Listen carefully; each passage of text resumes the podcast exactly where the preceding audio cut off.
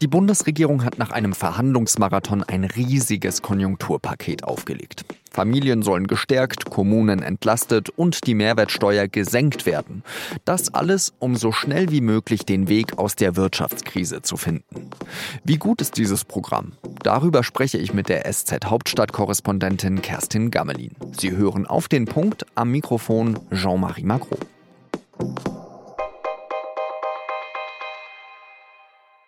Die Corona-Krise ist eine Zeit der Superlative. Ich habe aufgehört zu zählen, wie oft ich schon vom größten X oder Y überhaupt gesprochen habe. In dieser Sendung ist es wieder soweit, denn das Konjunkturprogramm der Bundesregierung ist das größte in der Geschichte der Bundesrepublik. 130 Milliarden Euro ist es schwer und Finanzminister Olaf Scholz kann deswegen wieder einmal sein neues Lieblingswort verwenden. Wumms. Heute haben wir in der Regierungskoalition ein Bündel an Maßnahmen miteinander vereinbart, die eben dieses Ziel haben, mit Wumms aus der Krise kommen. Es geht um ein Bündel an Maßnahmen. Die Mehrwertsteuer wird ab dem 1. Juli von 19 auf 16 Prozent gesenkt, beziehungsweise der ermäßigte Steuersatz von 7 auf 5 Prozent. Die Lohnnebenkosten sollen sinken, deswegen werden die Sozialbeiträge bei maximal 40 Prozent des Lohns gedeckelt. Familien, die besonders betroffen sind, sollen einen einmaligen Kinderbonus von 300 Euro erhalten. Spitzenverdienende bekommen diesen Bonus nicht, weil er auf den Kinderfreibetrag angerechnet wird. Dazu kommen noch Milliardeninvestitionen in den öffentlichen Nahverkehr, in Zukunftstechnologien wie Quantencomputer oder künstliche Intelligenz und in Elektroautos. Es soll aber keine Verkaufsprämie für Verbrenner geben. Das war einer der großen Streitpunkte vor dem Gipfel. Kanzlerin Angela Merkel ist insgesamt zufrieden. Wir versuchen aus dieser extrem schwierigen Situation gemeinsam stark herauszukommen und dafür, glaube ich, haben wir heute einen guten Grundstein gelegt. Ist dieses Konjunkturpaket das? Ein guter Grundstein? Darüber habe ich mit der SZ Hauptstadtkorrespondentin Kerstin Gammelin geredet.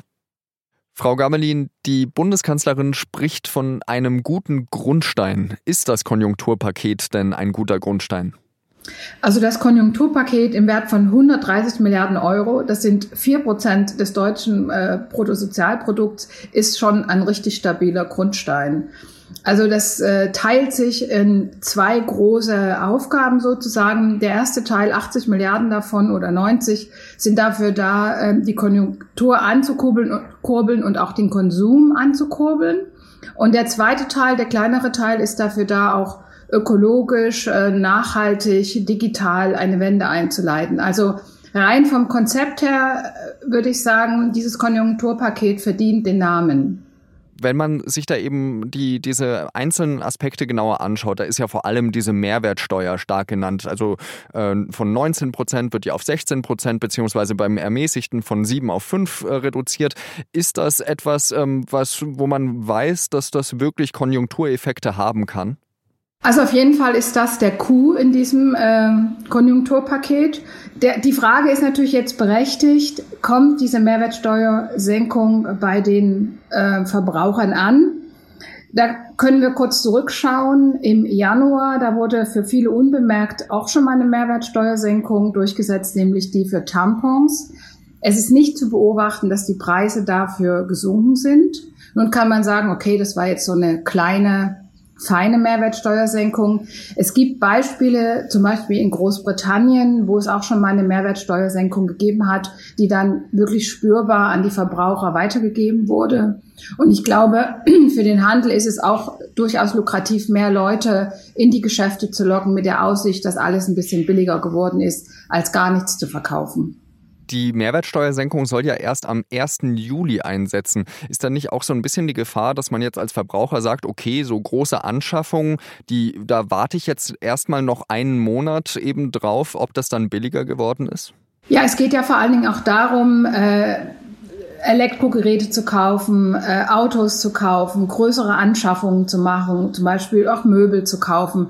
Und natürlich werden jetzt viele Leute darauf warten, dass der Juli kommt und danach erst äh, diese Anschaffungen tätigen. Aber ich denke, diese drei bis vier Wochen Vorlauf, die kann man jetzt einfach in Kauf nehmen. Es ist einfach bei so einer Mehrwertsteuersenkung immer sehr wichtig, dass sie ziemlich unvermittelt kommt und dass sie ziemlich hoch ausfällt, damit man überhaupt Effekte hat. Und die Effekte sind natürlich umso größer, je größer die Anschaffungspreise sind. Also das heißt zum Beispiel für Autos, es gab jetzt keine klassische Abwrackprämie in diesem Paket, aber die Mehrwertsteuersenkung führt natürlich auch dazu, dass Autos äh, deutlich preiswerter werden. Also das macht dann schon einen Unterschied, ob ich 19 Prozent ähm, bei 60.000 Euro Anschaffung zahle oder eben 16 Prozent.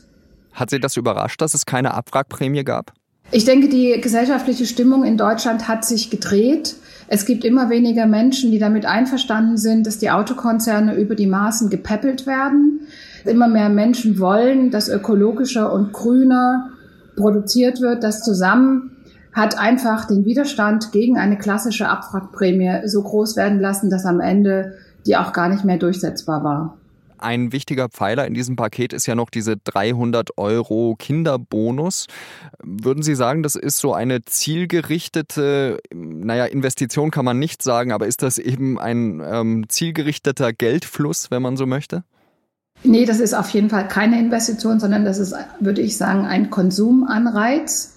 Ich glaube, das Wichtige ist und wo sie wirklich einen Nutzen hat, ist bei Beziehern von Hartz IV denn da wird dieser Kinderbonus extra gezahlt und wird nicht auf die Hartz-IV-Bezüge angerechnet. Das heißt also, Menschen, die jetzt wirklich ganz wenig Einkommen haben, die sich jetzt bei der Grundsicherung anmelden mussten, die haben zumindest einmalig dann ähm, 300 Euro oder je nachdem, wie viele Kinder es dann sind, zur Verfügung, um äh, diese auszugeben. Und da, denke ich, macht es auch Sinn.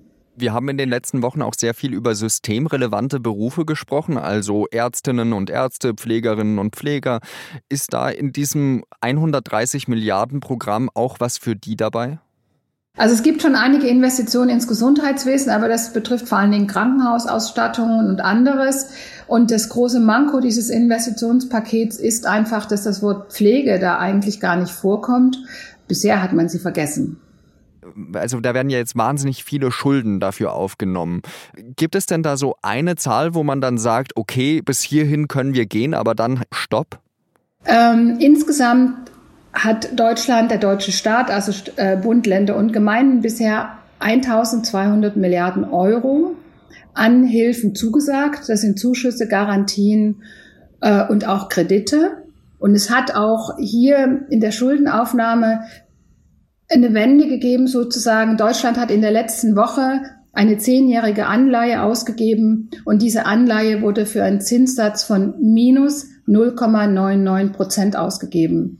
Das heißt also, dass Deutschland negative Zinsen hat, dass es Geld bekommt, wenn es Anleihen ausgibt. Und das äh, sagen eben auch Ökonomen, ist jetzt eine gute Zeit, einfach zu investieren in den Umbau der Gesellschaft, in Ökologie, Digitales und ähm, das tut jetzt die Große Koalition. Und insofern sind die Schulden, die sie jetzt machen, keine Last für die jüngere Generation, sondern wenn sie gut gemacht sind, einfach Investitionen, damit eben der jüngeren Generation auch ein guter Start ermöglicht wird. Ich bedanke mich ganz herzlich, Frau Gammelin. Ich danke auch. Auch die Europäische Zentralbank will die Folgen der Corona-Krise mildern. Sie hat angekündigt, ihr Anleihenkaufprogramm noch einmal zu erweitern. Bisher hatte sie geplant, mit 750 Milliarden Euro Staats- und Unternehmensanleihen im Rahmen eines Notprogramms aufzukaufen. Jetzt kommen noch einmal 600 Milliarden Euro obendrauf. Macht insgesamt 1,35 Billionen Euro. Diese Wertpapierkäufe kommen sowohl den Staaten als auch den Unternehmen zugute, weil sie nur sehr wenige Zinsen zahlen müssen. Das Programm namens Pandemic Emergency Purchase Program, kurz PEP, wird außerdem um ein halbes Jahr bis Ende Juni 2021 verlängert. Zudem bleibt der Leitzins vorerst bei Null. 2007 ist Maddie McCann in Portugal verschwunden. Das Mädchen war damals drei Jahre alt und mit seinen Eltern in einem Ferienapartment. Jetzt gibt es in dem Fall eine neue Spur und die führt nach Deutschland. Ein 43-jähriger Deutscher ist nach Angaben der Braunschweiger Staatsanwaltschaft dringend tatverdächtig, etwas mit dem Verschwinden des Mädchens zu tun zu haben. Er ist mehrfach vorbestraft, unter anderem wegen sexueller Gewalt und er wurde auch schon wegen sexuellen Missbrauchs an Kindern verurteilt.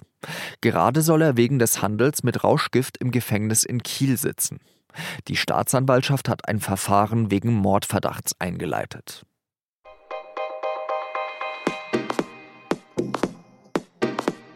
Wir haben schon gestern über die Proteste in den USA wegen des Todes von George Floyd gesprochen. Jetzt hat sich erneut der frühere US-Präsident Barack Obama dazu geäußert. Und er sagt, dass die Proteste ein Zeichen der Hoffnung seien. Denn vielen Menschen würden Benachteiligungen von Menschen mit anderer Hautfarbe zum Beispiel erst jetzt richtig bewusst. Aber wie ist das eigentlich in Deutschland? Haben wir hier auch ein strukturelles Rassismusproblem? Darum wird es in der Folge am Freitag, also morgen gehen. Da spreche ich mit der Buchautorin und Journalistin Alice Hasters über dieses Thema. Redaktionsschluss für Auf den Punkt an diesem Donnerstag, den 4. Juni, war 15.30 Uhr. Danke, dass Sie zugehört haben. Bleiben oder werden Sie gesund. Und Salü.